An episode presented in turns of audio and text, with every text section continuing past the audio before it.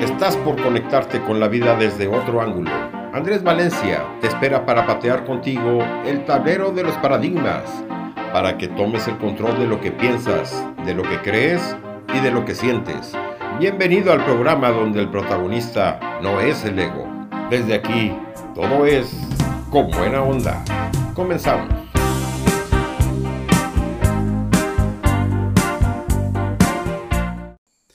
Muy buenas tardes, bienvenidos a Con Buena Onda, en su edición número 42. Soy Andrés Valencia desde Asunción, Paraguay, en una tarde lluviosa grabando para este programa Con Buena Onda, que se transmite a través de Ser, Hacer y Tener Radio, la radio humanista desde Coahuila para el mundo, a través de su señal digital. Hermanos, este es un programa de reflexión, no es un programa de entretenimiento muchas veces me voy de mambo, me quedo pensando en si la directora me va a bajar el programa después de todo lo que dije. Hasta ahora no sucedió y espero que esta no sea la ocasión, porque el tema que vamos a tocar hoy es un tema que va a crear roncha en algunos oídos. ¿Tenemos el derecho a decir todo lo que pensamos? ¿Podemos decir todo lo que pensamos? ¿Debemos decir todo lo que pensamos? Es un como dije, es un espacio de reflexión, no es un espacio para que me tiren tomates podridos. Ahora, si lo quieren hacer, háganlo, también están en su derecho. ¿sí? En la música vamos a conocer a un artista que no habíamos tocado en los 41 programas anteriores de Con Buena Onda en esta radio. Billie Eilish O'Connell, nacida en Los Ángeles, California en el año 2001, es la artista invitada para el día de hoy. Volviendo al tema, el tema de hoy tiene que ver con el derecho a ofender. El derecho a ofender no significa que vayamos por la vida diciéndole a la gente cosas hirientes o cosas feas para que se ofendan. No es ese el tipo de ofensa al que nos vamos a referir hoy. Nos vamos a referir simple y llanamente al derecho que tengo yo de decir lo que pienso. Ya sé, vivimos en países, sobre todo los países de Latinoamérica, donde nos han puesto un bozal para no decir lo que pensamos. Pero a nivel global, a nivel global no le pusieron a la gente un simple tapabocas para evitar una pandemia. Ese tapabocas representa también un bozal para no decirle a los gobiernos del mundo, a las autoridades y quien sea que esté detrás de la pandemia, nos pusieron un bozal para no decir lo que pensamos. Y si decimos lo que pensamos, nos bajan en los medios de comunicación nos bajan la línea de lo que tenemos que decir. Si decimos lo contrario, pues nos agreden bajando del aire o quitando o anulando las publicaciones en redes sociales. Entonces, no estamos ejerciendo nuestro, nuestra libertad de comunicación, nuestra libertad de poder decir lo que pensamos. A eso vamos a apuntar en el programa del día de hoy. Volvamos a nuestra artista invitada. Ella se llama Billie Eilish O'Connell, nacida en Los Ángeles, en California, un 18 de diciembre del 2001. Es una cantante y compositora estadounidense. Adquirió fama como artista cuando tenía 13 años, a raíz del sencillo Ocean Eyes, que se publicó en el año 2015 en SoundCloud y volvió a lanzarse con un video musical en YouTube en el año 2016 cuando tenía la edad de 14 años, lo que la convirtió en un fenómeno viral. En el año 2017 publicó su EP Don't Smile at Me, producido por su hermano Phineas O'Connell. Ocean Eyes, en español Ojos de Océano, es la canción debut de la cantante Billie Eilish. Se lanzó originalmente por SoundCloud el 18 de noviembre del año 2015 y como sencillo el 18 de noviembre del 2016. Chris DeVille dijo que la canción es puro pop, una balada sobre el anhelo de reconciliación con un ex. Me imagino que se convertirá en un gran éxito. Escuchemos la canción Ocean Eyes.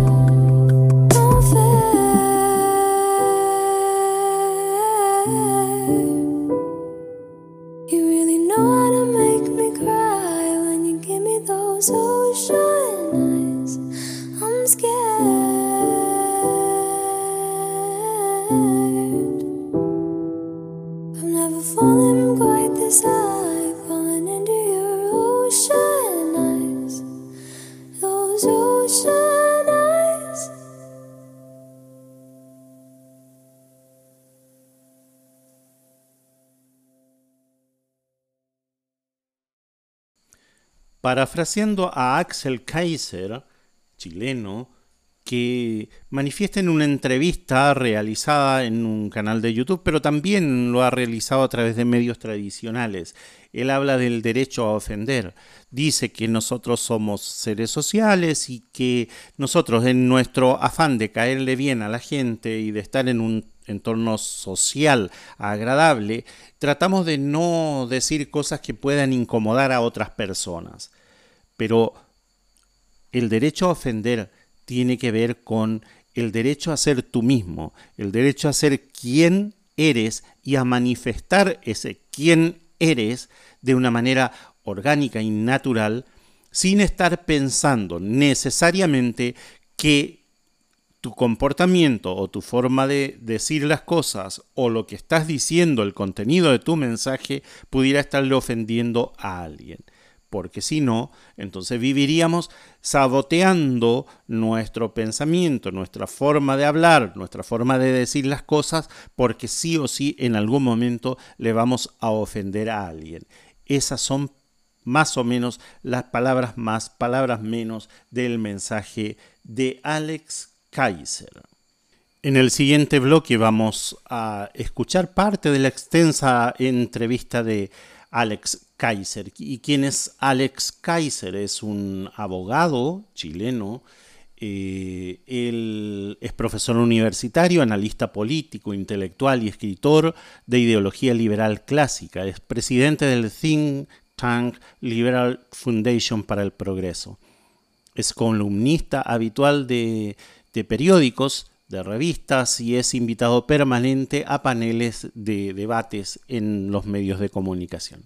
Es una persona ampliamente conocida, franco, directo y vale la pena escuchar. En el siguiente bloque vamos a escuchar su voz en, en la entrevista realizada, donde desglosa en parte el tema que vamos a tratar el día de hoy. Volvamos a nuestra artista invitada. Cuando todos nos quedamos dormidos, ¿a dónde vamos? Es el nombre en español del primer álbum de estudio de la cantante Billy. Está producido por su hermano Phineas y fue publicado el 29 de marzo del año 2019 a través de Interscope Records. El álbum combina géneros como el electropop, influencias de R&B y el pop y ha vendido más de 6 millones de copias mundialmente hasta la fecha. Escuchamos la segunda canción y la más conocida, Bad Guy.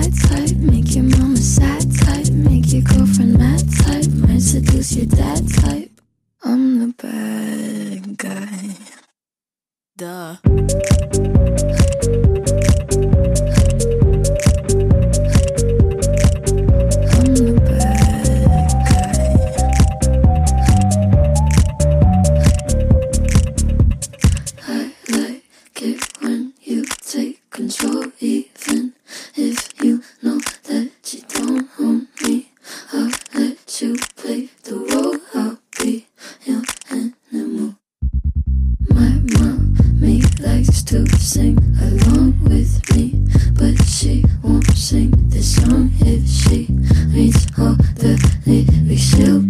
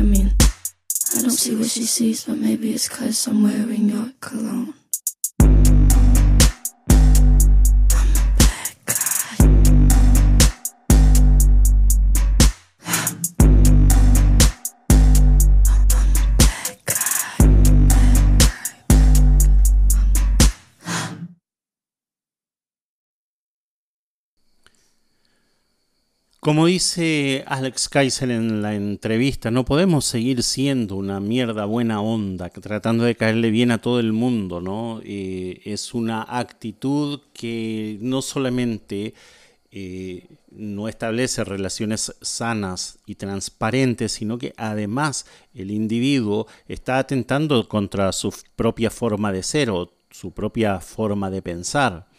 Entonces, ahondando un poquito en lo que él expresa en esta entrevista, de que, de que por una cuestión social nosotros eh, tratamos de caerle bien a todo el mundo, tratamos de acomodar el mensaje para no ofenderle a nadie, resulta que vamos creando lazos y relaciones cada vez más hipócritas. Eh, por ese afán de, ser una persona socialmente aceptada y socialmente aceptable, caemos en el error que atenta contra nuestra propia integridad como ser humano. Escuchemos a Alex Kaiser en esta entrevista y al terminar vamos al corte directamente.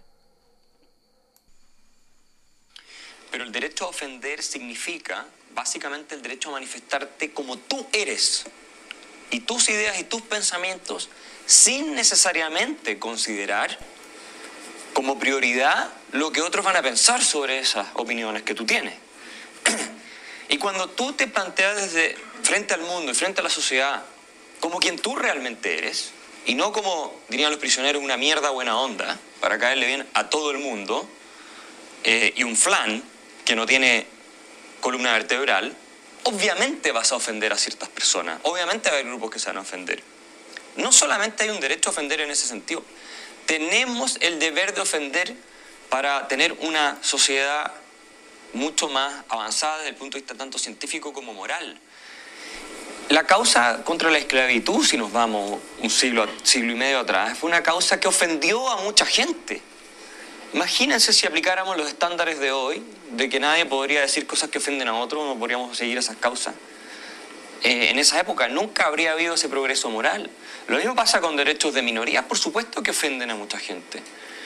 Y eso no significa que no haya razones justificadas para promover esos derechos. La ciencia, a Galileo Galilei, la Iglesia Católica lo obliga a retractarse por refutar la teoría, ¿no es cierto?, geocéntrica porque ofendió a los católicos y ofendió las creencias de la Iglesia Católica, ¿verdad? ¿Queremos volver a ese mundo? ¿A un mundo donde se censura la literatura como está empezando a pasar hoy día? ¿A un mundo donde una galería de arte en Manchester baja un cuadro del siglo XIX porque tenía unas ninfas, unas niñas semidesnudas, ¿no es cierto?, del siglo XIX, de uno de los grandes maestros de la época, que podía resultar ofensivo para gente que lo viera, me parece que es, una, es un mundo orwelliano, es un mundo insoportable, y aparte es incompatible con el sentido del humor, porque tú no puedes tener sentido del humor ni hacer chistes si cualquiera que sea de alguna manera aludido o identificado con el grupo sobre el del chiste se siente ofendido. Imagínate, se acabó el sentido del humor. Y una sociedad que se acaba, sin, se acaba el sentido del humor y se acaba la libertad de expresarse, una sociedad, yo creo, en la que ninguno de nosotros quiere vivir.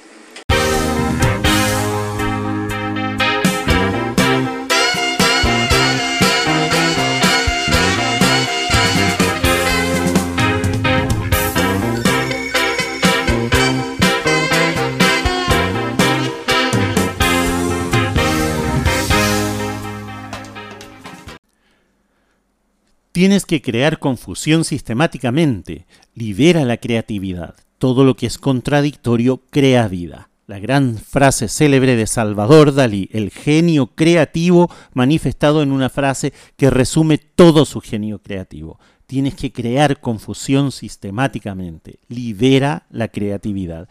Esa confusión a la que él hace referencia es justamente la provocación que hace el genio creativo a través de su obra. Es esa provocación la que muchos interpretan cuando nosotros decimos lo que realmente somos y lo que realmente pensamos. Ahí estamos provocando, estamos provocando a, los paradigmas, estamos provocando a las estructuras, estamos provocando a la sociedad, estamos provocando a la iglesia, a la religión, a la política, cuando somos capaces de decir lo que pensamos. Pero si no es ahora, ¿cuándo? Si no es hoy, ¿cuándo vas a decir lo que piensas? ¿Cuándo te vas a manifestar como tú realmente eres?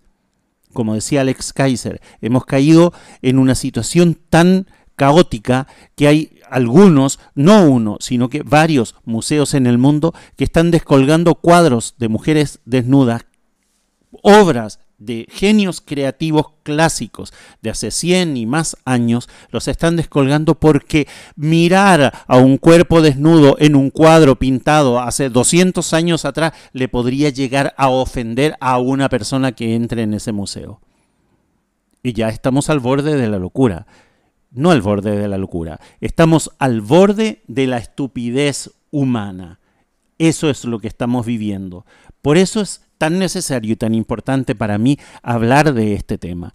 El provocar sistemáticamente, como decía Salvador Dalí. El decir lo que realmente pensamos y lo que realmente somos. Ese es nuestro derecho a ofender.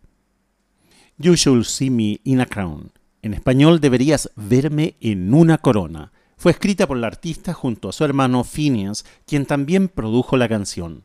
El sonido de apertura es una grabación de los cuchillos de afilar del padre de los compositores. Las voces de Eilish han sido descritas como susurradas y murmuradas. Líricamente, la canción presenta a Eilish conspirando para dominar el mundo. ¿Quién no quisiera dominar el mundo, verdad? Escuchemos You Should See Me in a Crown.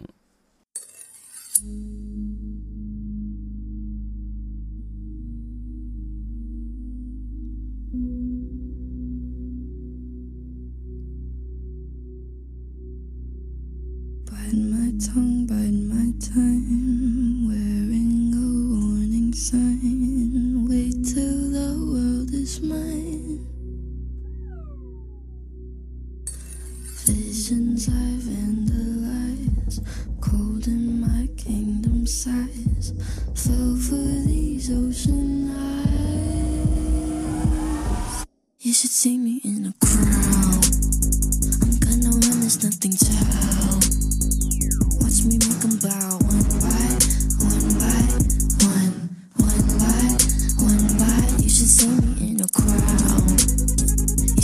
Silence is my favorite sound. Watch me bow one by one by one, one by one by one. Count my cards, watch them fall.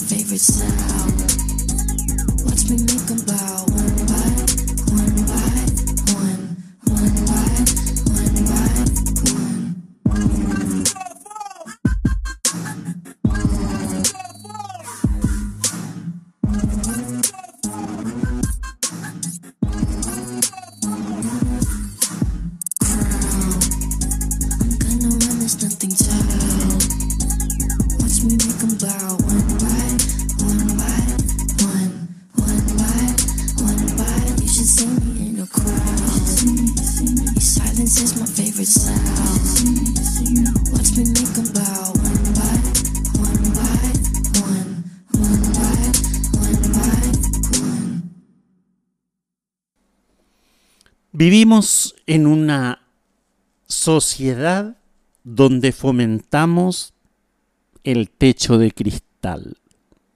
Por eso a la generación Z y a la generación más, más joven de esta época se le llama la generación de cristal, porque se ofenden por todo. Y me lo hizo recordar mi hijo, que es parte de la generación de cristal. Según él, se sienten ofendidos por cualquier cosa que uno diga. Y en cierta forma tiene razón, pero la realidad a mí me demuestra que en todas las generaciones hemos sido de cristal. Porque no es posible que personas adultas con más de 50 años como yo se sigan ofendiendo por cosas que forman parte de la realidad o de la idiosincrasia o de la forma de ser o, o de la estructura educacional, socioeconómica, sociocultural que tenga otra persona. Creo que todos, en cierta medida, llevamos adentro esa generación de cristal, desde siempre. Y no es una cuestión que tenga que ver con la generación eh, única y exclusivamente con la generación de este siglo. Una de las maneras más notorias en que nosotros estamos anulando de una u otra forma el derecho a ofender se da, por ejemplo, con el humorismo, así como decía eh, el entrevistado en el programa de hoy. El tema del, humorismo ya se, se, torna casi imposible hacer un chiste sin que alguien eh, no resulte ofendido. Por ejemplo, en mi época, cuando yo era más joven, hasta hace poco en realidad, podíamos hacer libremente un chiste de Forinfo. ¿Qué tal? ¿Cómo le va? Y, y todos nos reíamos de buena gana, también los Forinfo. O podíamos hacer un chiste del cojo caminando por el empedrado, o podíamos hacer el chiste del negro feo de la cuadra, o podíamos hacer el chiste de, de, la gorda, sin que esto provocara un terremoto social de los derechos humanos. Hoy no. Le sancionaron a un futbolista en Europa por decirle negro a su compañero de equipo, pero resulta que no tomaron en cuenta el contexto de la palabra, el contexto en el que fue usada la frase y la palabra negro. Resulta que ambos futbolistas son argentinos y en el lenguaje diario de los argentinos se, se tratan de, oye negro, pasame del cosa, loco. Y en el lenguaje cotidiano de dos argentinos, la palabra negro no es necesariamente ofensiva, no es una palabra necesariamente discriminativa, porque es parte de la idiosincrasia del pueblo rioplatense. Entonces, ¿quién, quién ejerce en, este, eh, eh, en esa situación, por ejemplo, el grado de ofensividad? La persona que lo escucharon y lo tomaron fuera de contexto no solamente fuera de contexto porque quizás no escucharon la conversación completa, sino que también fuera de contexto porque no entendieron que en, un, en una idiosincrasia como la rioplatense, a vos te dicen cabecita negra, o te dicen negro, o te dicen flaco, o te dicen gordo, pero no necesariamente te están ofendiendo. Es parte del lenguaje cotidiano. Entonces, se hace necesario argumentar a favor del derecho a ofender.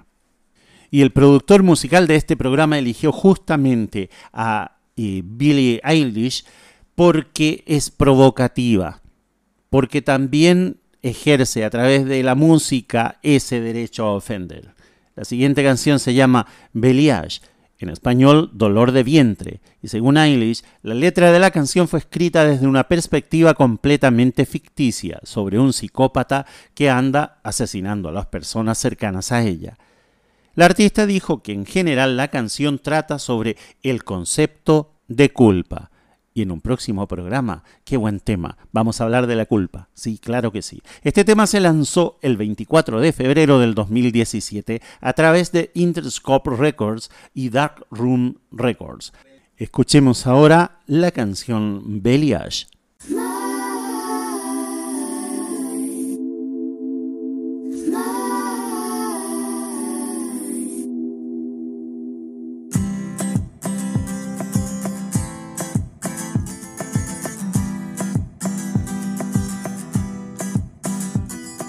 Sitting all alone, mouth full of gum in the driveway. My friends aren't far in the back of my car, lay their bodies. Where's my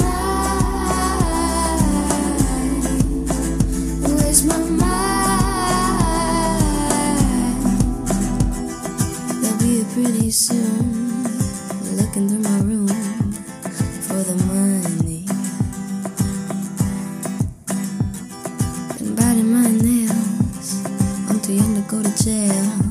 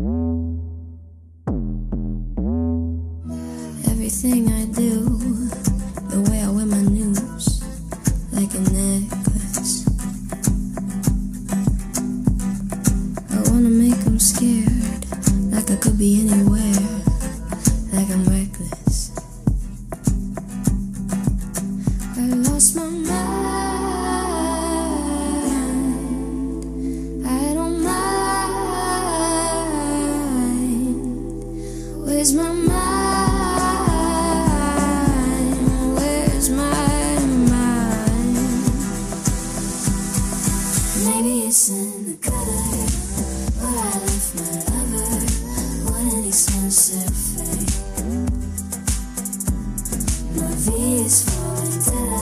I thought that I'd feel better, and now I got a bellyache. Maybe it's in the gutter where I left my lover. One an expensive. My V is for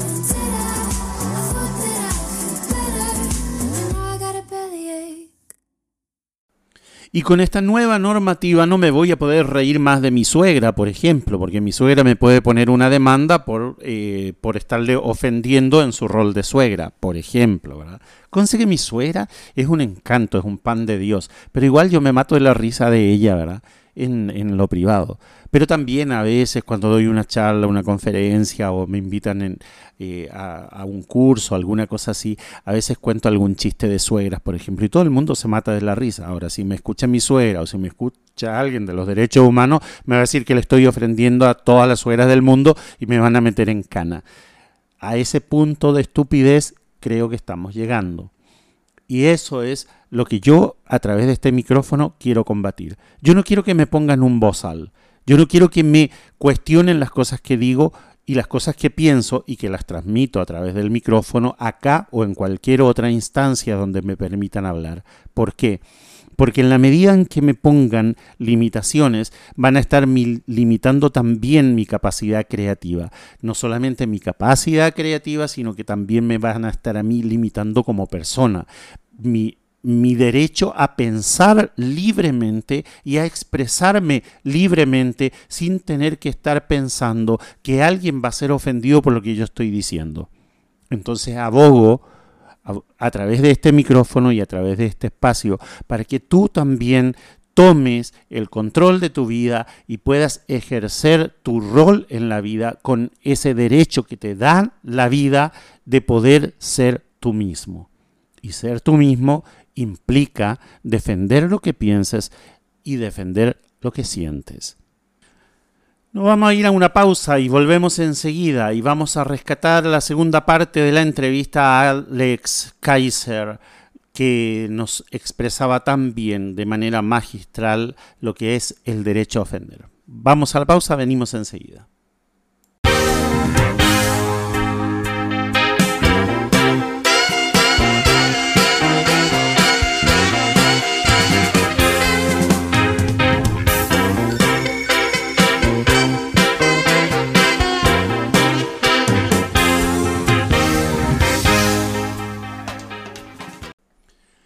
¿Y qué va a pasar entonces cuando estés escribiendo un libro, estés escribiendo un artículo en una revista, en un periódico, y tenga que pasar por el filtro de la censura, ya sea de gobiernos o de ONGs, organizaciones no gubernamentales, o, o por qué no, de la sociedad civil organizada que quiera hacer una revisión de lo que estás escribiendo y de lo que estás diciendo.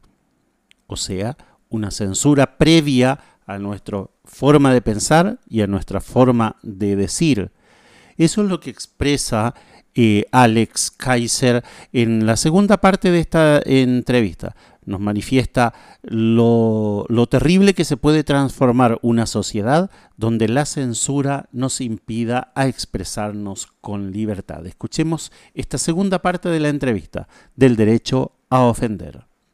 Ya, pero eh, sí, eso es la psicopatía, la psicosis completa en la que están cayendo de manos de la izquierda radical eh, en distintas esferas en Estados Unidos. O sea, imagínate, y, y Margas Llosa escribió un muy buen artículo sobre esto, imagínate, tú hoy día ya no puedes hacer cierto tipo de novelas, no puedes, son novelas, no es que tú estés diciendo de alguien, persona de carne y hueso, que existe, que es un pedófilo y no lo era. No, no es eso. Es un personaje ficticio que tú inventaste y que hay gente que lo lee y se siente ofendido, los pobrecitos, hay que salir corriendo tras de ellos para que no lloren y tener paneles enteros de burócratas, casi como en la Unión Soviética o en la Alemania nazi, que era lo mismo. Eh, porque todo el tema de la política de identidad, uno de los más grandes, de la identity politics de la izquierda radical, los más grandes exponentes de esto fueron los nazis, ¿no? Y, la censura venía de ahí.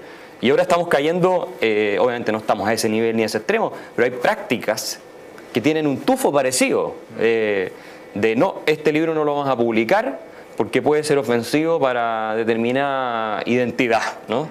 Eh, entonces solamente están permitidas las cosas que van de acuerdo a la identidad que la política oficial de arriba te dicta y tú a partir de ahí determinas lo que el arte eh, va a ser, digamos, compatible y lo que no va a ser compatible de crear o de manifestar. Y eso es un mundo espantoso, un mundo orwelliano. Me imagino que a unos cuantos, seguramente, la existencia de esta radio les puede ofender en sus creencias o en sus manifestaciones políticas o sociales, seguramente se pueden sentir ofendidos, porque en esta radio nosotros manifestamos valores, manifestamos creencias, manifestamos posiciones, manifestamos el desarrollo del ser humano desde un punto de vista ético y moral, y eso obviamente a una sociedad radicalizada hacia ciertos sectores políticos que están justamente atacando los valores como la familia, por ejemplo, o los valores morales, éticos, cristianos que han existido por, por siglos, entonces probablemente nuestro discurso les resultará ofensivo. Y en una entrevista con Genius, Eilish mencionó que escribió esta canción con su hermano sobre una niña que copia todo lo que hace. De ahí el nombre de Copycat, en español imitador se lanzó un 17 de julio del 2017 como parte de la promoción de su EP debut Don't Smile at Me en 2017. Vamos a escuchar el tema Copycat.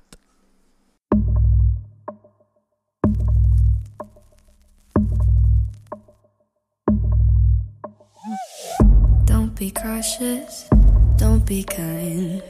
You committed, I'm your crime.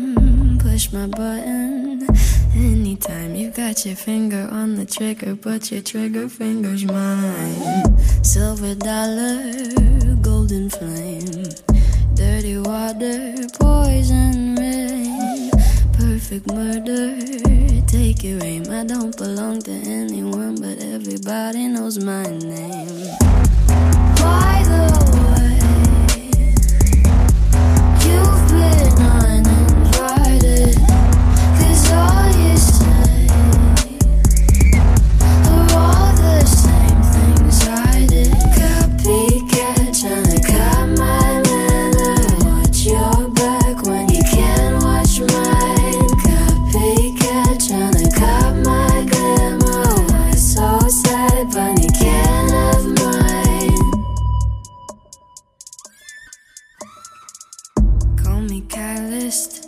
call me cold. You're italic, I'm in bold. Call me cocky. Watch your tone, you better love me. Cause you're just a clown. Why though?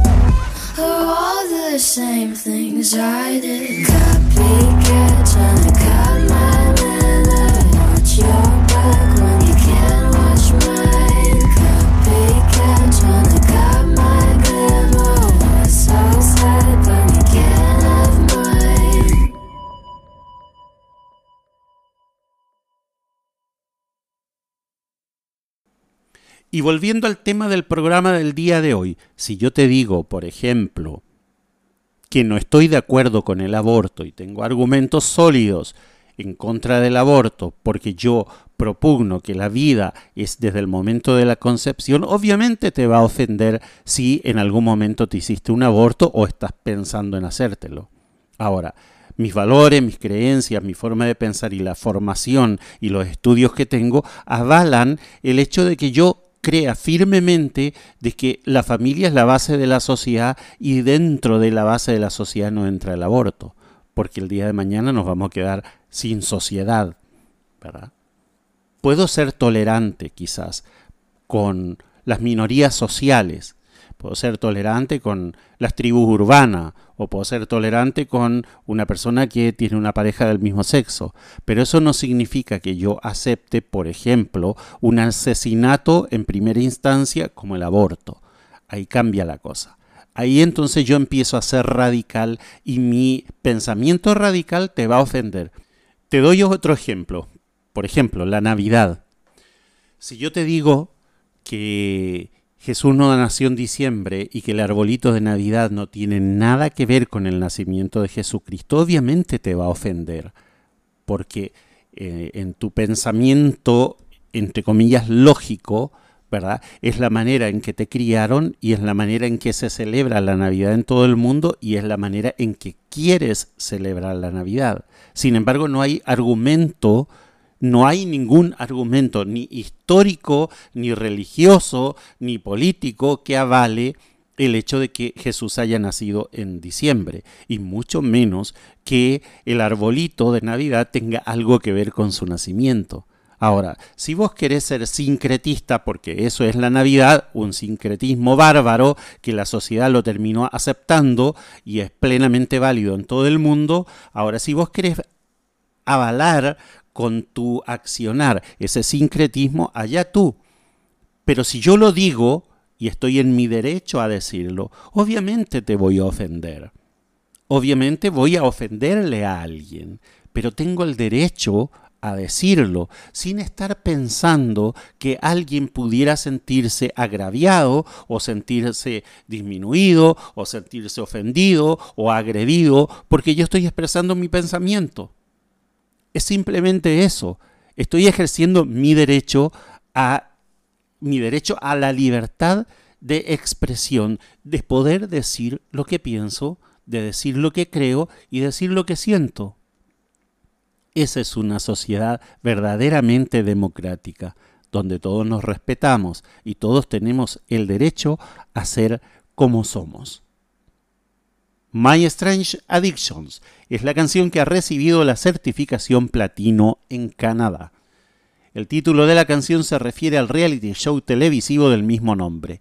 Eilish ha declarado previamente que ella es una super fan de ese programa de televisión, el programa The Office, lo cual puede haber sido la razón por la cual las citas del episodio Street Level Midnight se muestrean a lo largo de toda la canción. Vamos a escucharla, My Strange Addiction.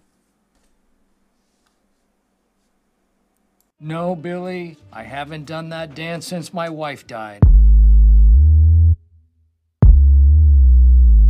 There's a whole crowd of people out there who need to learn how to do the scarn. Don't ask questions you don't wanna know. My lesson way too long ago. To be talking to you, Belladonna. Should've taken a break, not an Oxford comma. Take what I want when I wanna, and I want you. Bad, bad news. One of us is gonna lose. I'm the powder, you're the fuse.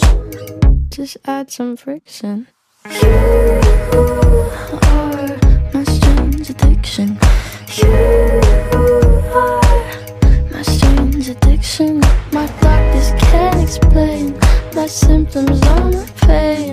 but you are my strange addiction. I'm really, really sorry. I think I was just relieved to see that Michael Scott got his confidence back. Yeah, Michael, the movie's amazing. It's like one of the best movies I've ever seen in my life. Deadly fever, please don't ever break. Be my reliever, cause I don't self medicate. And it burns like a gin, and I like it. Put your lips on my skin, and you might ignite it. Hurts, but I know how to hide it. Kinda like it. Bad, bad news. One of us is gonna lose. I'm the powder, you're the fuse. Just add some friction. You are my strange addiction. You addiction. My doctors can't explain my symptoms or my pain, but you are my strange addiction.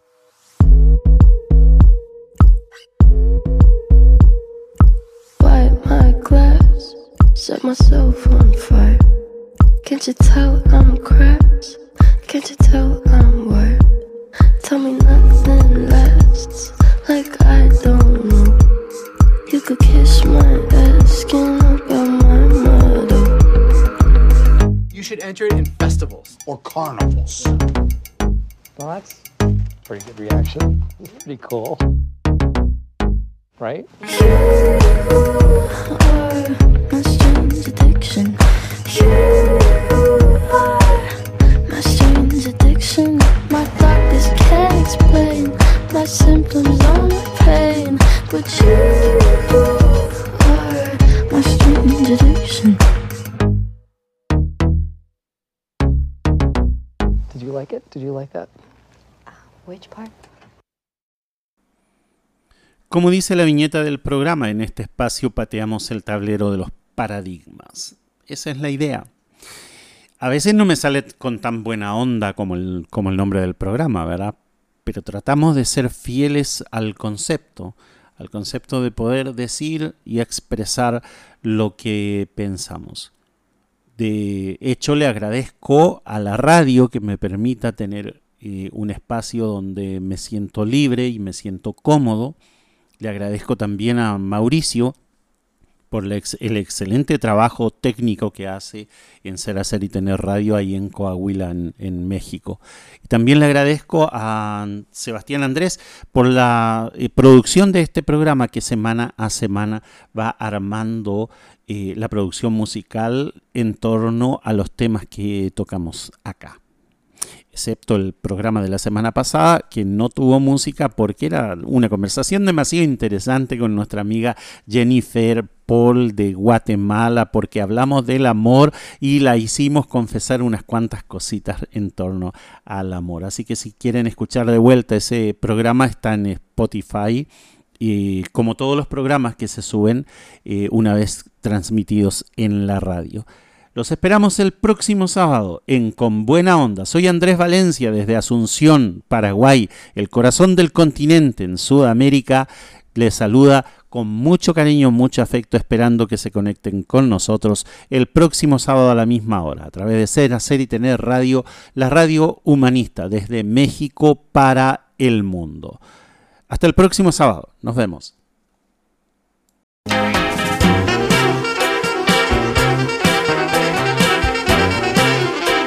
Se nos hizo corto el tiempo.